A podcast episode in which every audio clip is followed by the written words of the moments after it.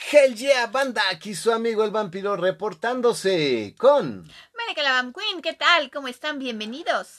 Oh, veo que el episodio pasado no les gustó. A ver, explíquenme ustedes, perros, o sea, en buen pedo, o sea, ¿les vale verga? ¿No les importó? ¿No les gustó?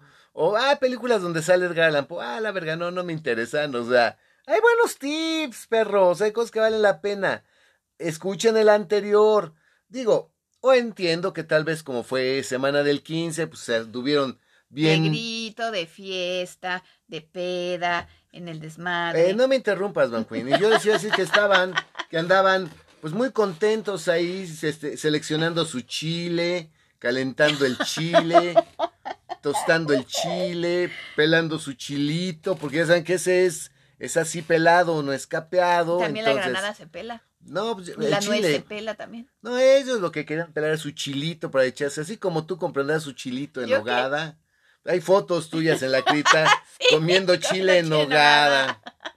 Yo que, que así bien bañadito con mucha nogada. Entonces, pues, ¿qué te digo, no? Yo creo que ese es un platillo mexicano un poco gay, que pues bueno, pero ¿Cómo va a ser gay? pues chile y una leche ahí encima está cabrón. O sea, no cualquiera se mete eso a la boca. Hay que tener gustos muy particulares, a mí pero me bueno. vale, a mí sí me gusta. No, pues tú ¿Tú? sí, porque eres mujer, pero uno como hombre andar comiendo chile en nogada, no mames. Entonces yo creo que andaban ahí escogiendo su chilito, después anduvieron ahí de fiesta, tequileando, como dices, bailando en el desmadre, echando el grito. Luego amanecieron crudos. Y ya no oyeron el podcast. Ya no oyeron el valió podcast de la semana pasada. Pues ahora valió. tienen tarea. Tienen tarea, tienen que escuchar el PS de Poe porque hay buenas películas, hay buenas cosas, buenos tips sobre Poe, donde aparece Poe como protagonista de la película, o sale por una extraña razón, sale Poe en la película, ¿no? Pero bueno, este capítulo es un colofón. Literalmente es eso, es un colofón. Porque, pues caray, ustedes van a decir, crear contenido es muy sencillo, ¿no? Pues te paras y te, te pones a hablar frente a tu, celular con un micrófono por el tiempo que puedas, ¿no? Pero fíjense que aquí hay algo, ¿no? No es lo mismo crear contenido a lo pendejo que crear contenido, pues con fundamentos. No les digo de qué investigación porque pues, se los repito, ni la Van Queen ni yo investigamos nada. Es lo que sabemos, es lo que hemos aprendido, es lo que hemos estudiado, es lo que hemos leído desde años. Sí, no es como que de repente nos entró la intelectualidad, o ah, sea, ya te entendí a qué, qué te refieres. sí, no es como que nos entró de repente la, in- la Como que de qué- intelectualidad, ¿no? ¿De qué vamos a hablar? Ay, pues es que ahorita lo que está caliente es este tópico. Ah, no, es que hay muchos youtubers que están hablando de esto. Ah, no, pues Ay, sí. es que... eh, Y, pero de eso no sabemos nada. Ah, ay, pues, vamos a ver los... Vamos a estudiar... Ay, perdóname. Bueno, el Lele. Lele, ay, perdóname, Bueno, ay, ¿para qué te tengo aquí en este podcast? O sea, Escúchale. no, vete, ay, pues fulano vi un video en YouTube. Ay, es que un video de fulano de, de, de YouTube me encantó. A ver, velo, y sobre eso hacemos nuestro podcast. Y la verdad es muy triste y muy patético que de hoy en día, pues hay gente que pretende ponerse a crear contenido De la nada. de la nada en base a lo que está de moda, la tendencia, y pues obviamente refriteándose, a veces palabra por palabra, pues todo lo que se encuentran en internet y de otros videos de YouTube o de otros podcasts. Digo, es, no es por decirles, pero realmente hay, hay capítulos de vampiros que es que, que me han, pues, digo, la verdad yo no ando viendo podcasts de nadie, pero la verdad tengo muchos seguidores, muchos criptos muy leales, que ellos sí andan ahí de pendejos metiéndose donde no los llaman. Y, ¡ay, vampiro! Escucha, es que estos dos párrafos son exactamente lo que tú dijiste en tu podcast. Y, y pues si ahí está el otro pendejo, ¡oh, no, sí! Es que los vampiros, no, no". Y digo, bueno, es que sí, entiendo que pues, la información puede ser de, pues, de acceso general, general. pero no la forma de decirlo. O sea, palabra por palabra han copiado nuestro podcast. O sea, digo, la verdad es algo que nosotros hacemos. Uno, nos gusta Claro. nos gusta. Nuestro estilo es muy claro, si es, hay, si es un entretenimiento inteligente, porque hay un fundamento, pero finalmente también hay mucho shock.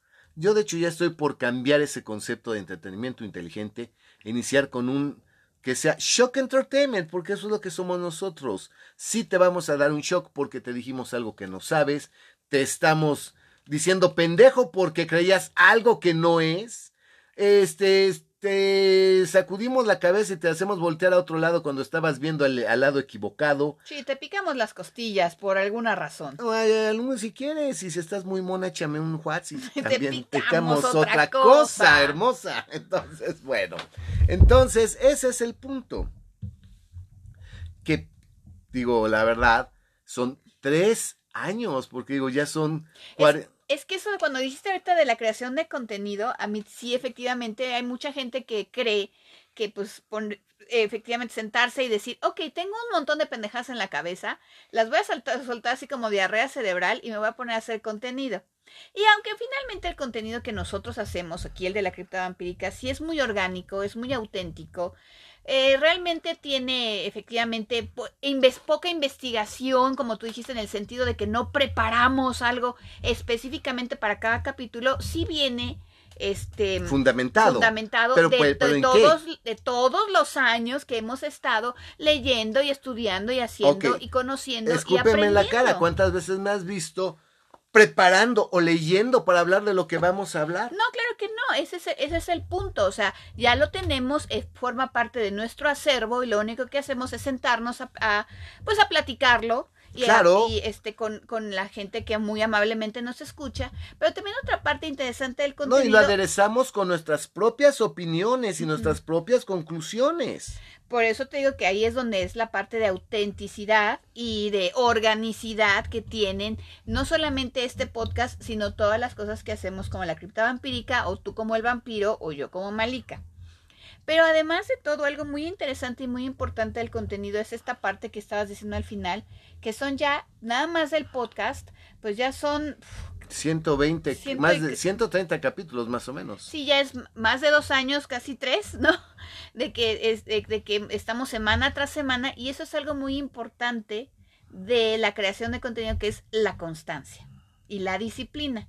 Y también eso es lo que le falta a mucha gente, que se sientan, yo crecí, dicen dos cosas, ya no tienen más que decir, ya no, se les ocurre nada, no nos sienten que no los escuchó nadie, sienten que las que no sé y no transmiten una semana sí, tres semanas no. un mes sí, cambian de tema y cambian de cosas. Cosas que están en el subconsciente tal vez, porque yo toda mi infancia, pues tú sabes que yo crecí en el barrio de Tepito. ¿Cuál fue una de las palabras que vi todos los días a lo largo de mi infancia. No sé, vampirinos. No, en serio. A ver, piensa, tú conoces bien mi historia. ¿Cuál es la palabra que más vi a lo largo de, mi infancia, toda mi infancia, y la veía cinco o siete veces al día? ¿Cuál era esa palabra? No sé. Bueno, pueden ser muchas, pero no sé exactamente cuál. Constancia. Ah, pues sí, porque vivías en la calle de Constancia. Vivía en Constancia número 53. Sí, es cierto, ok, de acuerdo. Interior 7.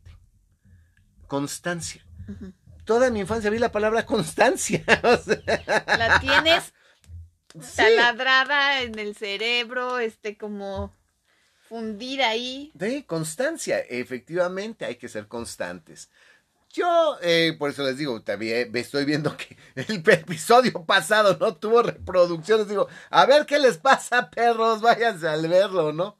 Pero bueno, este último capítulo sobre Edgar Allan Poe pues es, tiene como objetivo darles a ustedes pues los últimos puntos, las impresiones de una obra con un carácter casi universal. Estamos hablando, ¿no? Ahorita que estabas hablando de la creación de contenido, creo que después de leer a Poe ya no creas el contenido igual. Creo que después de leer eh, el espíritu de la, filosofía, de, la composición, la filosofía del espíritu de la, del derecho, ¿no? la filosofía de la composición, como que te deja algo, algo que, que te dice tal vez cómo hacerlo mejor. Ah, curiosamente, ¿no? Ni la cripta vampírica, ni este podcast tiene guion ni planeación. Es un programa totalmente orgánico, sin guion y sin script, que pues sí, lo siento mucho, sé que a mucha gente le duele, le pesa, le punza, pero pues el ancla soy yo, el que lleva el timón soy yo, Y pues el que se quiere subir y estar conmigo, pues tiene que entender que aquí hay un capitán, que esto no es un colectivo, que aquí la, la brújula es lo que el capitán diga y como el capitán diga. Y pues ya son cuatro años y medio de la cripta vampírica en Facebook Watch, bueno, en Facebook, a través de Facebook, y ya son pues, casi tres años de este podcast, ¿no? O sea, creo que esto va de maravilla. Y el maestro Poe, pues bueno, finalmente ha tenido un fuerte, yo voy a hablarte, pues a un título muy personal. La obra de Poe depende cómo la leas, depende el estado de ánimo que tú tengas, depende de tu experiencia personal, depende de tu conocimiento y de tu preparación, depende de tantas cosas, la vas a ir viendo según la vayas leyendo en diferentes etapas de tu vida con ojos diferentes. La vas a ir leyendo, interpretando de otra manera. Sé bien que aquí eh, dicen gustos, disgustos, Po contra Lovecraft, Po contra, contra Stephen King, Eh, contra... sí, ya ok. quisiera, pero bueno. Déjame decirte, Po es el papá de todos. Para mí, Po es el padre de todos. Y Lovecraft, Stephen King y cuanto cabrón venga, Robert Bloch y el que me quieran mencionar, se hinca y le besa los huevos a Po, le besa la mano y después puede escribir. Realmente el maestro Po ha tenido una influencia tremenda a lo largo de toda mi vida. Han sido lecturas y han sido historias, imágenes, palabras que me han acompañado toda mi vida y que han ido cambiando de peso y significado, como lo repito, según he ido creciendo, según lo he ido entendiendo, según el estado de ánimo en el que lo he leído. Pero yo era el niño raro, yo sí no soy moda, ni, ni soy eh, el del videito ese de, de Vincent de YouTube, no, yo sí era el niño que andaba cargando mi librito de relatos extraordinarios o historias extraordinarias y que andaba leyendo Edgar Allan Poe, ¿no? Era el niño que a veces leí, no entendía lo que leía, que no alcanzaba yo a imaginarme ni siquiera una habitación porque pues había cosas que yo no conocía, ¿no? Yo no entendía que era eh, una especie de brocado, por ejemplo, un niño Ah, de sí, Tepito, claro, dile, brocado. el brocado negro con ing- dorado. Ah, chinga, un ¿Cómo, brocado, no? ¿Qué ¿no? es eso? Y ahí estaba yo con mi diccionario Larousse, que era lo que yo tenía, de bolsillo buscando brocado, ¿no? Ah, una tela muy fina. Ah, ok. Y aún así te quedas como pendejo. ¿Y cómo será cómo esa es pinche esa tela? pinche Claro, tela, sí, no? por supuesto. No, es en serio, o sea, No, te, sí, te- estoy sí, hablando en serio. está- estamos de acuerdo. Y te, que, ¿cómo es esa pinche tela, no? Y era el niño que estaba como pendejo leyendo el descenso al maelstrom y, No. y se salió volando la cangreja de Mesana y yo, ¿Qué? puta madre. ¿Te imaginas un cangrejo ¿Y tú volando? ¿Qué, qué pedo? Y ahí era el niño que estaba ahí también con mi diccionario viendo las velas de un barco. Ah, se rompió. Y después imaginándome en mi mente cómo fue destrozándose el barco, ¿no? O sea, dices, ok, no, pues esto en el cine estaría bien fácil de ver. Tal vez hasta emocionante, ¿no? Y había situaciones que, pues lo que es ambiguo, que tiene que ver con sexo, con excesos, pues no los entendía. No, claro que no. No los entendía. Sin embargo, esa esencia que flotaba en todo, el, el hecho horroroso, me encantaba, se me quedó verdaderamente en el tuétano, se me quedó grabado en mi mente, en mi alma y diciendo, wow, wow, ¿no? Creces, te cambia la vida, lo vuelves a leer, entiendes más y entiendes más, entiendes más. Y este podcast lo que ha tenido como objetivo, pues es que ustedes se brinquen esos pasos.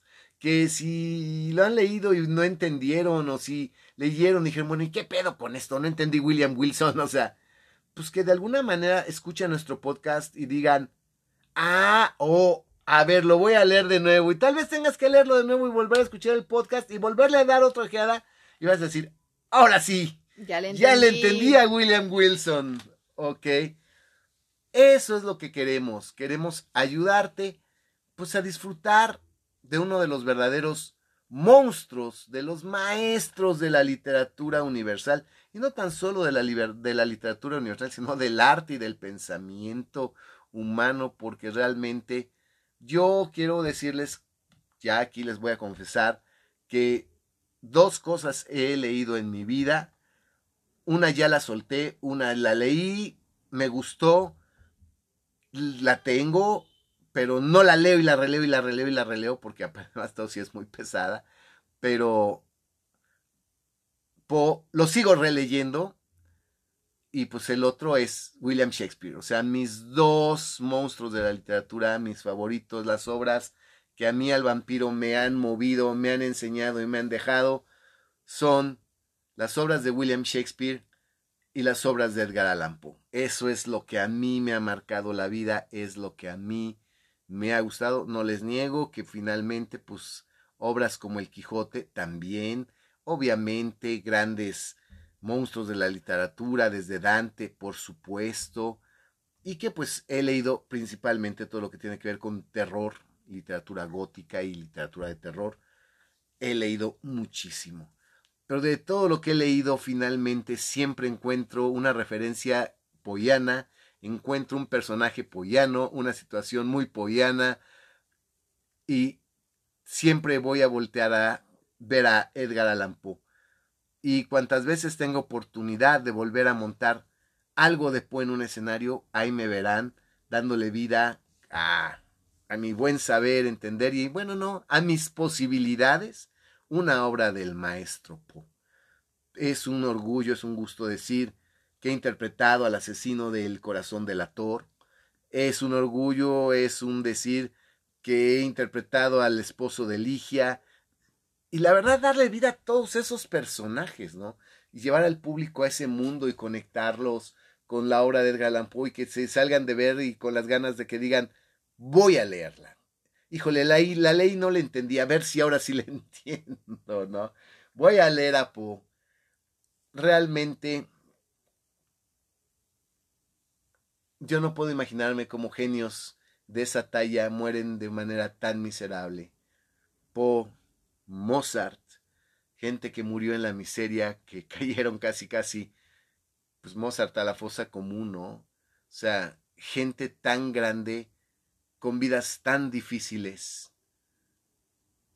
y que finalmente el tiempo dice quién es el grande, quién es el maestro, son revalorados y la verdad te darían ganas de levantarlos de la tumba y decirles, híjole, vive por diez minutos el reconocimiento que en vida no te dieron.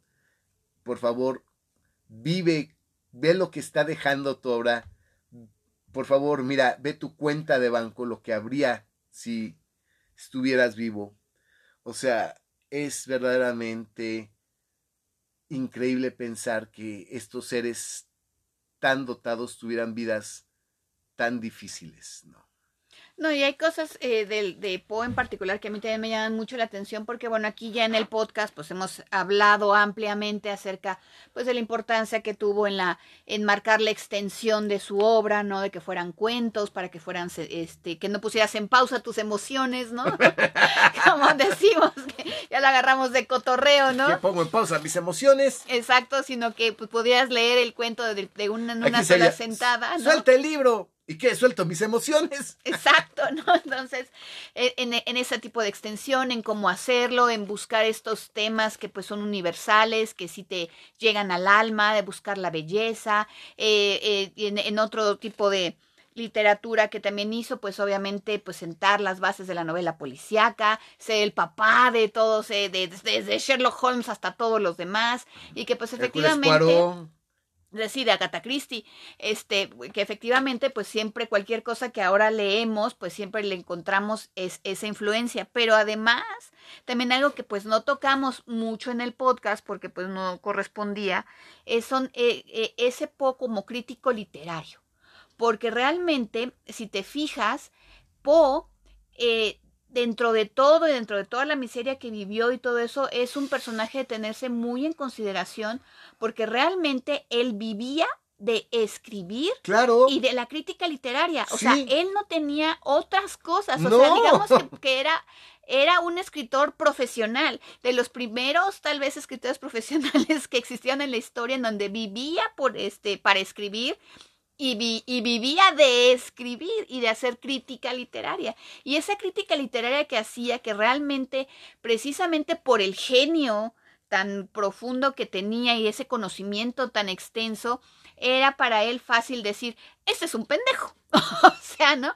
Este güey cree que sabe, pero no sabe. Este güey cree que descubrió el hilo negro, pero no lo descubrió. Porque realmente eh, sí era un hombre extremadamente culto, que eso también es algo que de repente se nos pasa porque pues mucha gente se queda con la idea de del bohemio, este, drogadicto y alcohólico, ¿no? Pero realmente era una persona súper culta y entonces eh, en su quehacer de crítico literario era súper mordaz, era bravísimo, a todos los barría, los trapeaba, realmente creó un estilo de crítica que pues hasta ese momento era así como que la crítica era suavecita, ¿no? Así como que pues eh, como eh, pues como que si entre gitanos no nos leemos la mano, ¿no? no así no me vas a sacar al balcón, todos así como que pues solamente yo creo que antes que eso, yo creo que el único que le había ido muy mal era tal vez a Lord Byron, ¿no? Con la crítica.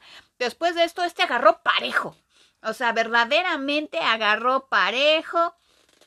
Este, sí, verdaderamente era muy mordaz, sabía perfectamente, conocía muy bien eh, eh, la literatura en general, las rimas, la técnica, y pues sí podía desbaratar a cualquier no, eh, desde la muy clásica, desde Grecia, o sea. Y, no, pero podía cualquier escritorcito que se las diera de muy acá, él lo podía desbaratar en cinco segundos y no se tocaba el corazón para hacerlo.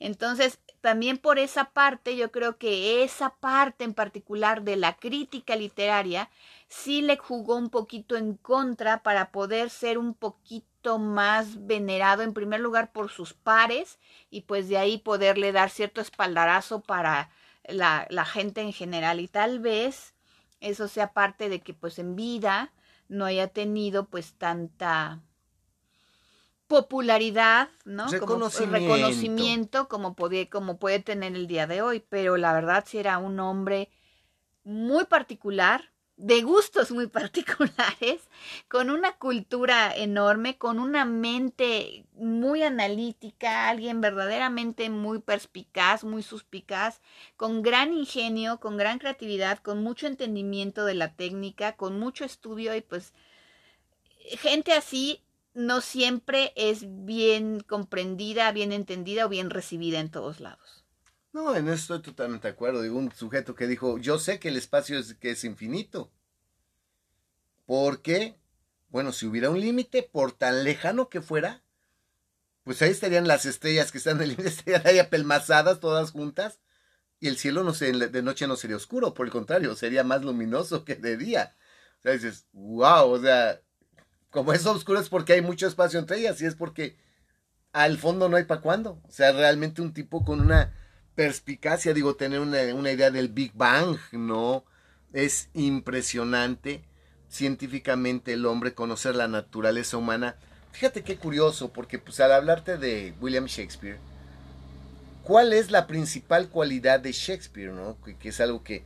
Y esto lo traté yo con muchos intelectuales, miren.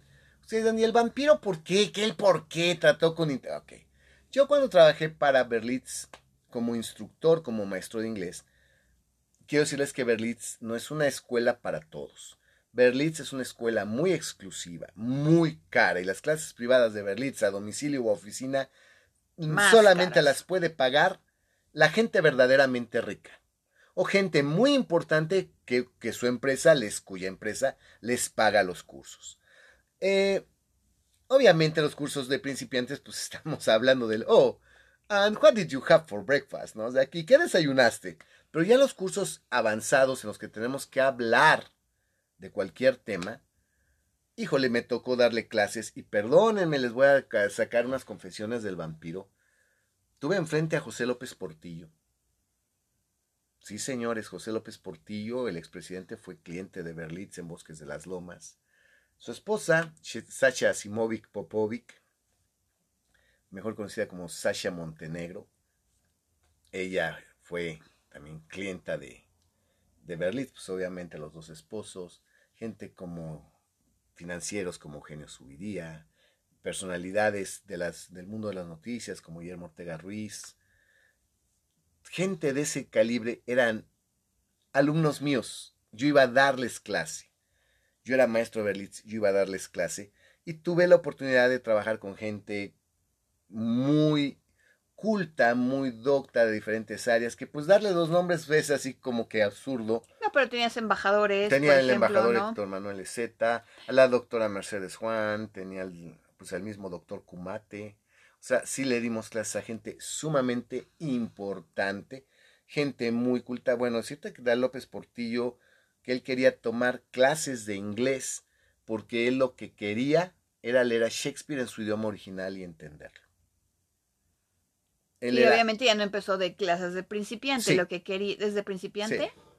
Tenía, tenía base y él todo, lo curioso es que él todo lo basaba a, latín, a las de etimologías grecolatinas por algún motivo trató de encontrar la etimología grecolatina y le, dije, decía, es que yo no entiendo cómo usted le busca etimologías algo de raíces germánicas, ¿no? O sea, pues siempre es abogado. Entonces, sí, es muy, muy, era muy particular don Jolopo eh, en la Secretaría de Defensa, les digo, finalmente estuve expuesto a la influencia de mucha gente muy culta, muy importante, muy intelectual, con quien discutí obras de Poe y obras de Shakespeare. Sí, entonces, pues no es solamente mi opinión, es lo que yo escuché de la voz de gente muy importante, de gente muy preparada, de profesores, de doctores, de gente pues de muy alto nivel social, económico, cultural y hasta pues político. político, ¿no? Guillermo de la Madrid también fue alumno. O sea, no, si les doy la lista de alumnos de Berlín, de, Berlín, o sea, ustedes no creerán a los lugares a los que entré con mi portafolio y mi manual bajo el brazo, así pasando entre guaruras con ametralladora, no, no tienen una idea cuántos lugares entré. Ser maestro de Berlín realmente era una aventura, era una aventura y de ver el horario y decir, y esta mujer, la, ¿tienes a la señora fulana? Cuidado, es la esposa del subprocurador de penal. Y tú, ah, ok. Ah, bueno. Ah, bueno. Por eso es que hay un tipo sentado en recepción, este. Armado hasta los dientes. Armado para esperarla y hay otro tipo afuera esperándola con el coche. Así que, ah, ok. Entonces, pues, ¿qué les digo, no? Muchas de estas cosas, pues, que pensamientos que tengo, salieron de esas pláticas. Y curiosamente, cada vez que hablábamos de Shakespeare con gente de este calibre, ellos lo que decían que Shakespeare realmente lo que había logrado era retratar la naturaleza del hombre. El hombre como es, el hombre como existe, el hombre lo que hace, el hombre como piensa, el hombre lo que lo mueve. Y yo lo que sí les digo así, bueno, ya no está rancio, esto ya no está viejo. Me decían, perdóname, ¿podrán pasar de mil años más? Y Shakespeare va a seguir siendo tan fresco. Es que es, ese pensamiento, Vampi, es un pensamiento muy propio de las eh, mentes jóvenes porque todos lo pensamos. Cuando nosotros cuando uno es adolescente o estás en tu primera este edad adulta digamos no este sí piensas que las cosas pueden ser diferentes que las cosas pueden cambiar que el mundo es de otra forma que tú vas a colaborar a que las cosas sean de otra manera que pues sí que efectivamente todos los seres humanos tenemos una naturaleza y tenemos instintos que es nuestra parte animal pero que al mismo tiempo tenemos intelecto, tenemos inteligencia, tenemos discernimiento, ¿no? y libre albedrío para, para este, conducirnos de la manera que querramos y no solamente abandonarnos a nuestro instinto y a, a, nuestra naturaleza. Y es lo que todo mundo cuando es joven cree y piensa. Pero la verdad después del tiempo y después de las experiencias de vida, unas que tengan más o menos experiencia, te das cuenta que no eso es enteramente verdad. Y aunque tenemos sí discernimiento, y aunque sí tenemos intelecto, y aunque sí podemos pensar y tenemos libre, libre albedrío y podemos escoger cómo comportarnos en un momento dado, al momento de la verdad, la naturaleza, el cuerpo y el instinto es lo primero que sale independientemente de cualquier otra cosa. Curiosamente, cuando leíamos Poe, leíamos Shakespeare, quiero decirte que a veces me dan clases aburridas. Porque, ¿Y qué pasó aquí? Pues lo que era lógico que pasara. yo, ok, ¿Pero qué? tenemos que hablar más.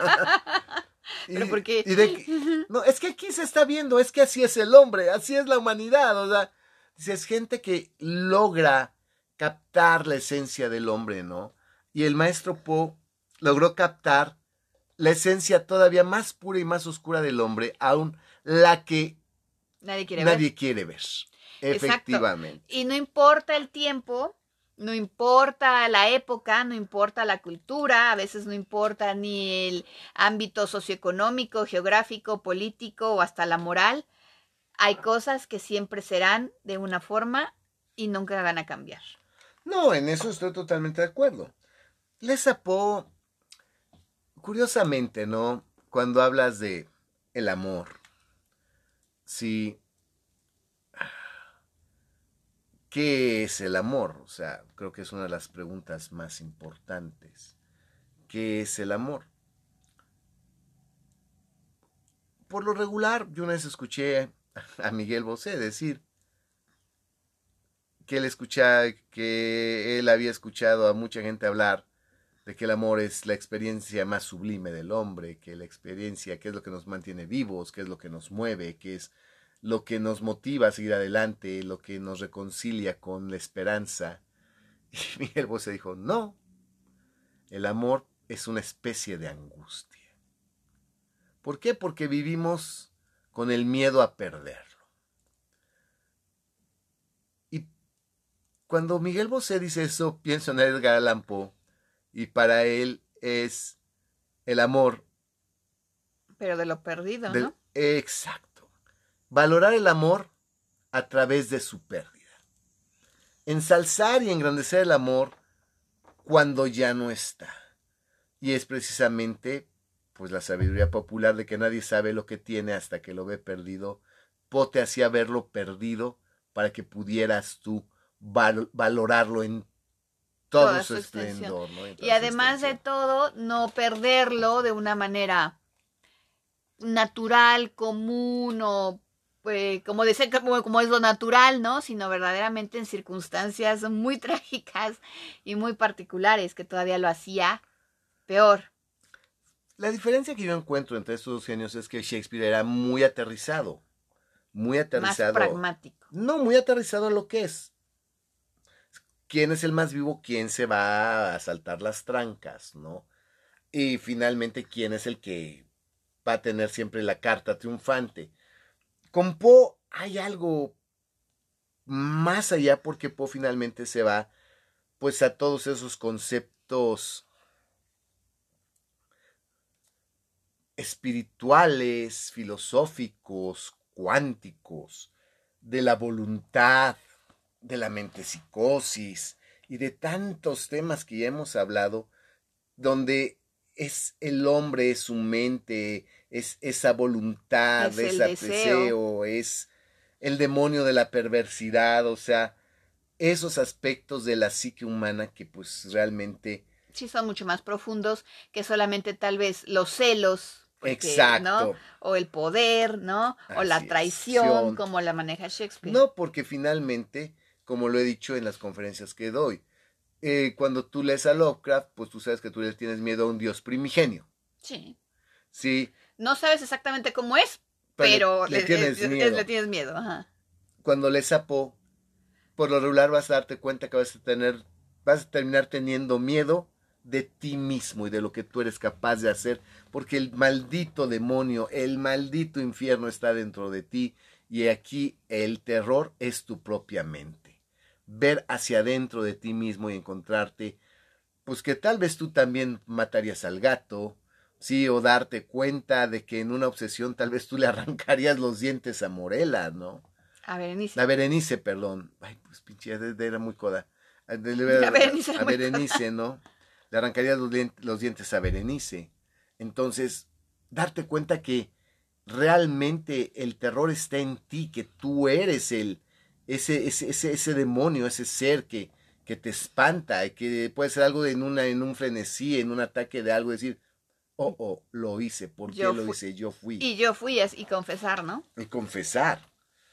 O sea, realmente esas pasiones, esos sentimientos, esas emociones que todos tenemos dentro y que tratamos de controlar y que por leyes religiosas, eh, legales o de sociedad o lo que sea, controlamos y evitamos y no dejamos salir a ese ser monstruoso.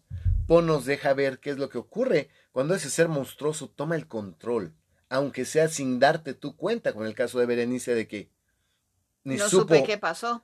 Ni supo qué pasó hasta que cae la caja y ve los dientes y lo hizo de manera inconsciente. Cómo la obsesión puede llevarte a hacer algo de una manera tan extraña que ni siquiera estés consciente de lo que estás haciendo y la obsesión te mueva por sí misma. O sea, son todos estos puntos los que hacen que esta obra sea verdaderamente temible y aterradora. Porque a lo final de cuentas lo que vas a tener miedo es a ti mismo. A ti mismo. Y la relación que hay entre tú, lo que tú atraes, lo que te rodea, lo que tú creas, eh, como el retrato Val, que estás creando un cuadro que le está robando la vida a la mujer, o la casa de Usher, que pues no sabes si dependes de la casa o la casa depende, depende de ti. Depende de ti, y no nada más la casa, todo alrededor, ¿sí? todo el terreno, o si me vas a hablar de Ligia, que pues no sabes si tú dependes de Ligia o vives a través de Ligia y después Ligia se queda impregnada de en ti o qué pasó ahí, o sea, verdaderamente todos esos aspectos de la mente que son verdaderamente difíciles de entender, ¿no? Todo eso está ahí en su obra. De algunos nombres de cosas que ya no existen, algunas cosas que pues gente que, que con las cuales la gente ya no se puede relacionar, pues porque la moda cambia, los estilos cambian, hay algunos arcaicos, hay objetos que pues no sabemos ni cómo se ni llamaban. cómo se llamaban exactamente. Bueno, cómo, cómo se utilizaban exactamente. O cómo eran exactamente. Pero que pues con un poquito ahí sí de, de investigación podemos darnos una idea muy, muy, muy clara de qué es lo que ocurre. No, y bueno, ahorita también decir que pues tratamos como que las obras más conocidas eh, las que todo mundo conoce y eso pues precisamente porque son las más populares, pero obviamente hay, hubo muchos y muchos cuentos, sobre todo y más poemas, que pues obviamente no lo no, no tratamos, no por falta de tiempo, porque tenemos todo el tiempo del mundo, ¿verdad? Mientras ustedes quisieran seguirlo escuchando, pero pues que realmente ya son... Eh, eh, quisimos ver los highlights, ¿no? Como también, porque como es propo para principiantes, pues como para meterlos como que a lo más conocido, a lo que todo el mundo sabe, entre comillas, lo que todo el mundo conoce, entre comillas, y que pues le empiecen por ahí y ustedes mismos empiecen a bucearle cada vez más y encontrar pues algunos de sus cuentos pues más extraños, porque hay muchos eh, cuentos de él que son como especies de diálogos, así como medio ah, platónicos, que sí están un poquito más extraños, son muy complejos. Hay algunos, de hecho, están en lo que podría considerarse comedia. Sí, claro. Entonces hay muchos otros que pues ya no tocamos en este en este podcast pues para que ustedes los vayan descubriendo poco a poco, pero que se vayan enganchando pues con lo más popular, ¿no? Pues ¿Qué quieren que les diga? Para mí es una de las figuras más importantes en mi vida, la obra del maestro Poe.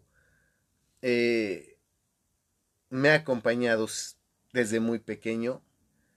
Vean la edad y estoy haciendo un podcast sobre Poe. Hace años como 95 años el vampiro. Estaba haciendo obras de teatro, una obra de teatro sobre Edgar Allan Poe. Sí, y no he dejado esta obra, es algo que pues tengo muy, muy impregnado dentro de mí y que pues me siento con mucho orgullo de, pues ahí sí autonombrarme uno de los especialistas en el tema, pues con mayor capacidad.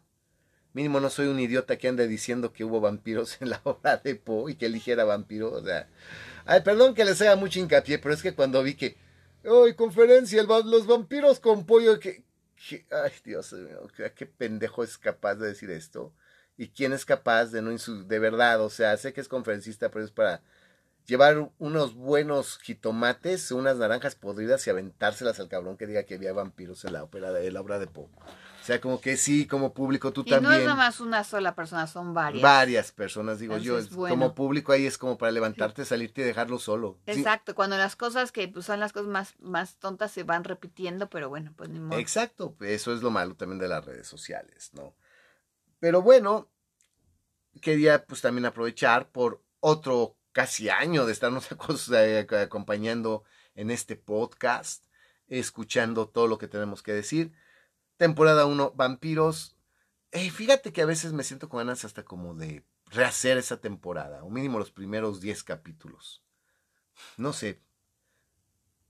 Porque pues ahí estaba el conde, pero pues ni aportaba nada y lo dejó porque no. El conde estuvo en el primer capítulo. Nada más.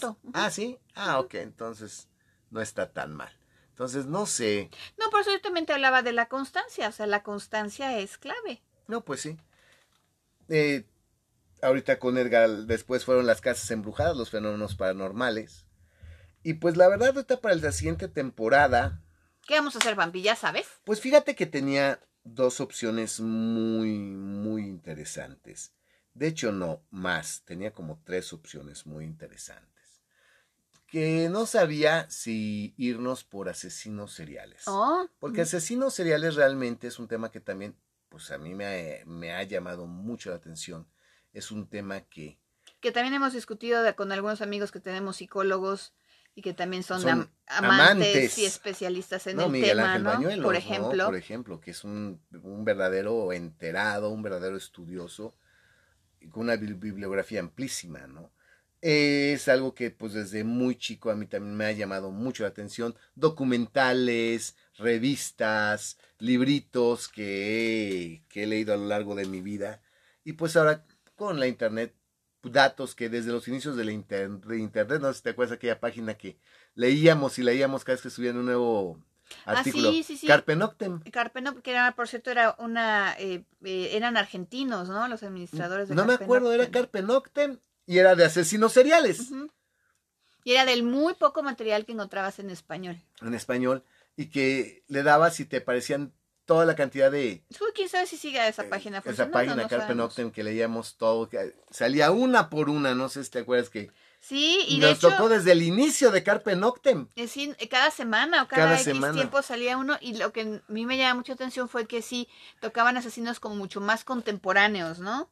que ya sabes que, bueno, los 70s y los 80s es como que la meca de los asesinos seriales, pero ya más para acá, por los 90s y los 2000s ya empezaban a tocar otro tipo de asesinos más mm, para acá, ¿no? Fíjate que para mí me fue así cuando, con, esa página un poquito duro, que de repente veías que los hermanos españoles que masacraron a todo el pueblo ah, y sí, sí, oh my god, o sea, pues yo que yo que pensaba que Henry Lee Lucas era el peso completo de la hemoglobina, resulta que hay otros güeyes más pesados ahorita. Pero fíjate que como asesinos seriales realmente es pues hay un romanticismo, bueno, no sé, no sé si se puede romantizar o hay una fascinación por ciertos nombres muy pues muy populares que son los que todos conocemos, ¿no? Si está Carpe Noctem, no, ya, no, ya no existe. Ya no existe, la quise buscar, pero no, ya, no, ya no existe. Este te voy a explicar qué fue lo que me me pasó con asesinos seriales. Pues obviamente, pues vamos a hablar de BTK, de Gacy, de Manson, vamos a hablar de Dahmer, vamos a hablar de Lucas, de Otis Toole, vamos a hablar de Urmos, vamos a hablar, pues de los que todos conocemos, ¿no? O sea, definitivamente. Y por desgracia, ahorita, pues, la maldad humana, pues, no se detiene. Y efectivamente yo estaba así como que muy de que no, es que la cuenta de Henry Lucas fue la más grande, es que Henry Lucas era verdaderamente el campeón y resulta que empiezas a leer otros casos, ¿no? De Ed ¿no? De, y ves nuevos, nuevos casos como que la abuela caníbal y tú, ¿quién? La rusa, que puta madre. No, los españoles que masacraron a todo el pueblo, tu puta madre. Y empiezas a leer, no, y el niño sicario, y el el monstruo de los Andes. El monstruo de los Andes. Digo, que no, pues que para violar el monstruo de los Andes y tú, ¿what? Y la verdad, siento que para hablar de asesinos seriales, ahorita siempre va a haber alguien que te va a salir con alguien que no conoces. O se va a ir con el sentimiento nacionalista del Goyo Cárdenas o con el sentimiento nacionalista de la tamalera. Y pues digo, Siento que para mí yo, para el asesino serial, pues yo me enfocaría únicamente a lo que tiene que ver con pues, los asesinos seriales de la época del profiling, ¿no? Eso que es lo que te iba a decir, lo interesante para no roman, o sea, lo interesante de estudiar a los asesinos seriales no es ni romantizarlos, ni ponernos en otro nivel, ni siquiera es tal vez eh, el, morbo, ni mucho menos. Lo interesante de estudiarlos es que nació esta nueva ciencia, porque bueno, es una ciencia, entre comillas, bueno, no sé cómo, pero se le considera ciencia, que es exactamente de buscar los perfiles de los asesinos que además de todo sí tienen un comportamiento particular y sí casi casi pues son del libro de texto, es decir, son se, eh, los asesinos seriales son por esto, se dividen en organizados y desorganizados, en esto y en el otro y no sé qué, generalmente es esto y eso es lo apasionante del, estudio, pero nada, pero, ahorita no va a faltar el que te va a sacar a la mata viejitas. Sí, claro, eso es otra cosa. Y la verdad, siento que sí son temas que se prestan mucho a que yo sé más que tú porque yo conozco uno que tú no conoces. Exacto. Y la verdad, así como que pues la maldad y pues ya, ya es, no puedo tener ahí sí, perdón, conocimiento de tantos, más que los que son pues de la época del profiling, que pues, son los que todo mundo buscábamos. Sí, que es lo que es la ciencia del comportamiento. Del FBI pues obviamente una de mis grandes especialidades fue Manson, de hecho hasta iba a ser una obra de teatro de Manson. Aunque realmente pues ahí sí, alguien te diría, bueno, alguien con cierto conocimiento te diría, bueno, no creo que sea un asesino serial. Serial porque pues, él no mata. Se supone que se le cargaron dos asesinatos reales hechos de su propia mano. Sí, hay dos que se... Y aún, aún con los este con el asesinato de Sharon Tate o el matrimonio en la Bianca, tampoco por propiamente tienen las características para considerar un asesino serial, pero ya sería meternos en, en ese tipo de cosas. tipo de cosas. Entonces, bueno, dije asesinos seriales, pues la tengo en el tintero. Eh, también pensé en irme en cine de terror. Empezar a abordar todo el cine de terror y pues de ahí que se desprendieran los temas pertinentes a cada, a cada película, pues obviamente tocando películas como El Exorcista, obviamente tocando películas como La Profecía y aprovechar para hablar del anticristo, aprovechar para hablar de posesiones demoníacas, aprovechando para hablar de esos temas, ¿no? Cine de terror que me pareció, pues es que el cine de terror da para tanto. Para muchísimo. Para muchísimo. Dije, ok, entonces también de, dije, bueno, el cine de terror tiene una gran ventaja que es universal y quise pensar en también en hacer el próximo podcast sobre folclores internacionales, ¿no? Como la leyenda del Banshee. Sí. Que se repite. Que se repite. O el gato negro japonés, eh, los aparecidos japoneses, los demonios shinto. Y dije, bueno, efectivamente, el problema de este tema es que pues cada país tiene, no, tiene un folclore, muy, amplio muy amplio y que realmente sería muy difícil poder hacer un buen, buen contenido en un tema igualmente tan amplio. Entonces, fíjate que me fui pues a mi infancia una vez más, a las pláticas con los cuates de la escuela que estábamos ya en lo oscurito de la noche. Y que estaban haciendo en lo oscurito. Con un refresco en la mano eh, o, con, o mascando chicle o compartiendo un dulce, platicando una historia de, de espantos, espantos que había escuchado, que le había contado su tía, que le había contado su abuelita, eh, la bruja de la alcantarilla o cosas por el estilo, el niño de debajo del lavadero, este, eh, la voz del hoyito en la pared y ese tipo de cosas y pues siempre en medio de todos esos fantasmas y espantos, el, cigarro fumador, eh, siempre venían las leyendas de La Llorona, por ejemplo. No es que en tiempos de la colonia se aparecía, no es que hay una leyenda ahí en Tlaltelolco de que la cruz que está en el jardín de Santiago es porque ahí cayó un carruaje maldito. Y pues quise quise enfocar el próximo, la próxima temporada. Temporada 4. La temporada 4 a leyendas de México.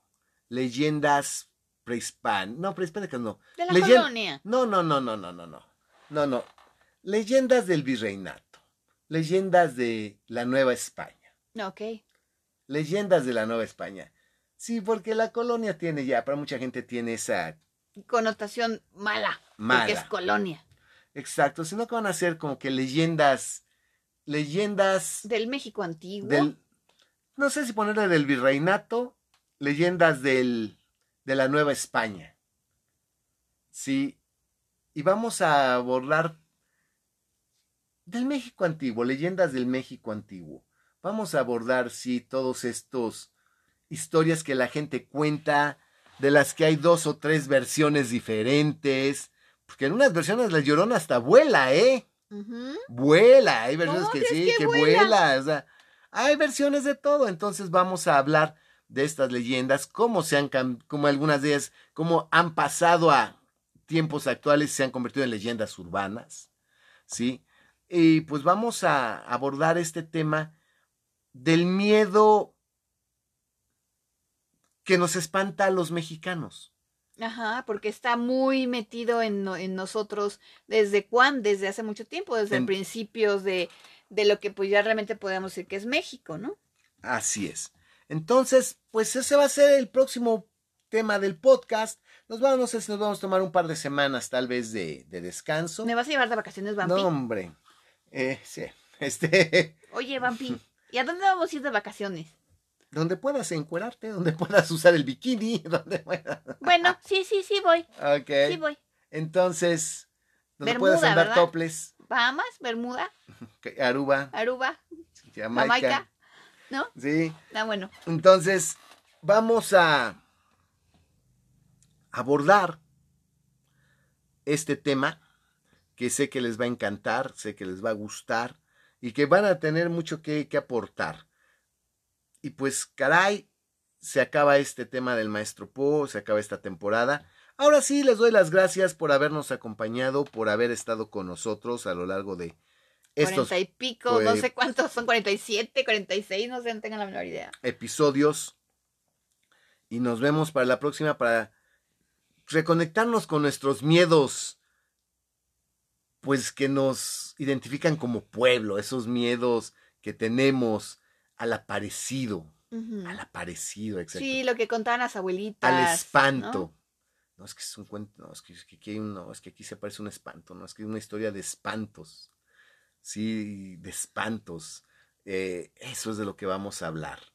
Sí, para los gringos eso eran los escalofríos. Aquí en eran, la verdad, eran cuentos de, de espantos, de fantasmas, de aparecidos. De eso es de lo que vamos a, a hablar. Y pues creo que va a ser muy interesante, va a ser muy interesante. Pues entonces se puede llamar espantos y aparecidos. Y hay leyendas, porque muchos son leyendas. Leyendas, espantos y aparecidos Leyendas, espantos y aparecidos. Fíjate que me gusta mucho de México.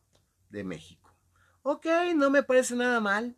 No me parece nada mal. Leyendas de México, espantos y aparecidos. Bueno, pues ya escucharon. Este es el próximo tema. Y pues recuerden que mientras ustedes tomen un cuento de Edgar Allan Poe, lo lean, pues el maestro sigue, sigue, sigue vivo. El maestro sigue entre nosotros. El maestro obtiene post-mortem pues todo el reconocimiento y pues tomar un libro y leerlo es el mejor homenaje que se le puede hacer, recomendarlo, discutirlo con los amigos, reconectar a la gente con esta obra del maestro Poe. Es increíble. Es algo que verdaderamente vale la pena. Y bueno, pues damos por terminado con esto esta temporada. Gracias a los que nos acompañaron. Échenle un ojito a vampiros. Es excelente. Échenle un ojito a casas embrujadas, fantasmas, casas embrujadas, fenómenos paranormales. Es igualmente buena. Ahorita que decías de posesiones demoníacas, ahí hay un par de capítulos de posesiones demoníacas que Claro. tratamos muy a profundidad, están muy buenos también. Están muy buenos. Entonces no hay tema que no. Y recuerden que estamos disponibles para sus eventos. Los mejores conferencistas, imagen, atractivo Y visual. los más guapos, sí. los más guapos y pues los más preparados, pues somos nosotros. Nos adaptamos al, a su evento, moderamos de acuerdo a su evento, ustedes nos dicen y estamos a sus órdenes. La cripta vampírica. Y pues nos vemos la próxima temporada. Muchas gracias. Banda Hell Hasta la próxima. Gracias.